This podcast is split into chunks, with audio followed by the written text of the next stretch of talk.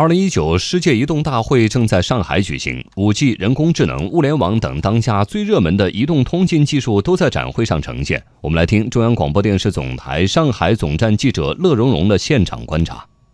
我们知道呢，这个六月六号，工信部下发了五 G 的商用牌照，呃，意味着五 G 啊商用离我们越来越近了。那么在本次的这个展会上啊，我看到最多的也是跟五 G 相关的一些展品。呃，这里呢，我是简单的为大家介绍两件哈。比如说，一个吸引我的是在 N 三馆中国移动的展馆，有一台超酷的汽车驾驶舱。呃，这个驾驶舱啊，不是什么玩游戏的道具哈，呃，是一台能够控制那个真的汽车的一个驾驶舱。我的也是跟工作人员了解了一下，通过这个五 G 的传输啊，我们可以实时的操控在异地的汽车。呃，现场的画面上，我是看到一一辆远在北京的汽车，工作人员在驾驶这辆汽车哈。从画面上给我的感觉，这个驾驶非常流畅。这边这个方向盘往右一打，哈，这个汽车呢马上也是做出了相应的一个反应。工作人员告诉我啊，这个也是基于五 G 一个强大的传输力和一个低延时的特性，才能完成这样的操作。那未来呢，这个智能驾驶啊、无人汽车啊，可能不再是呃停留在概念上了。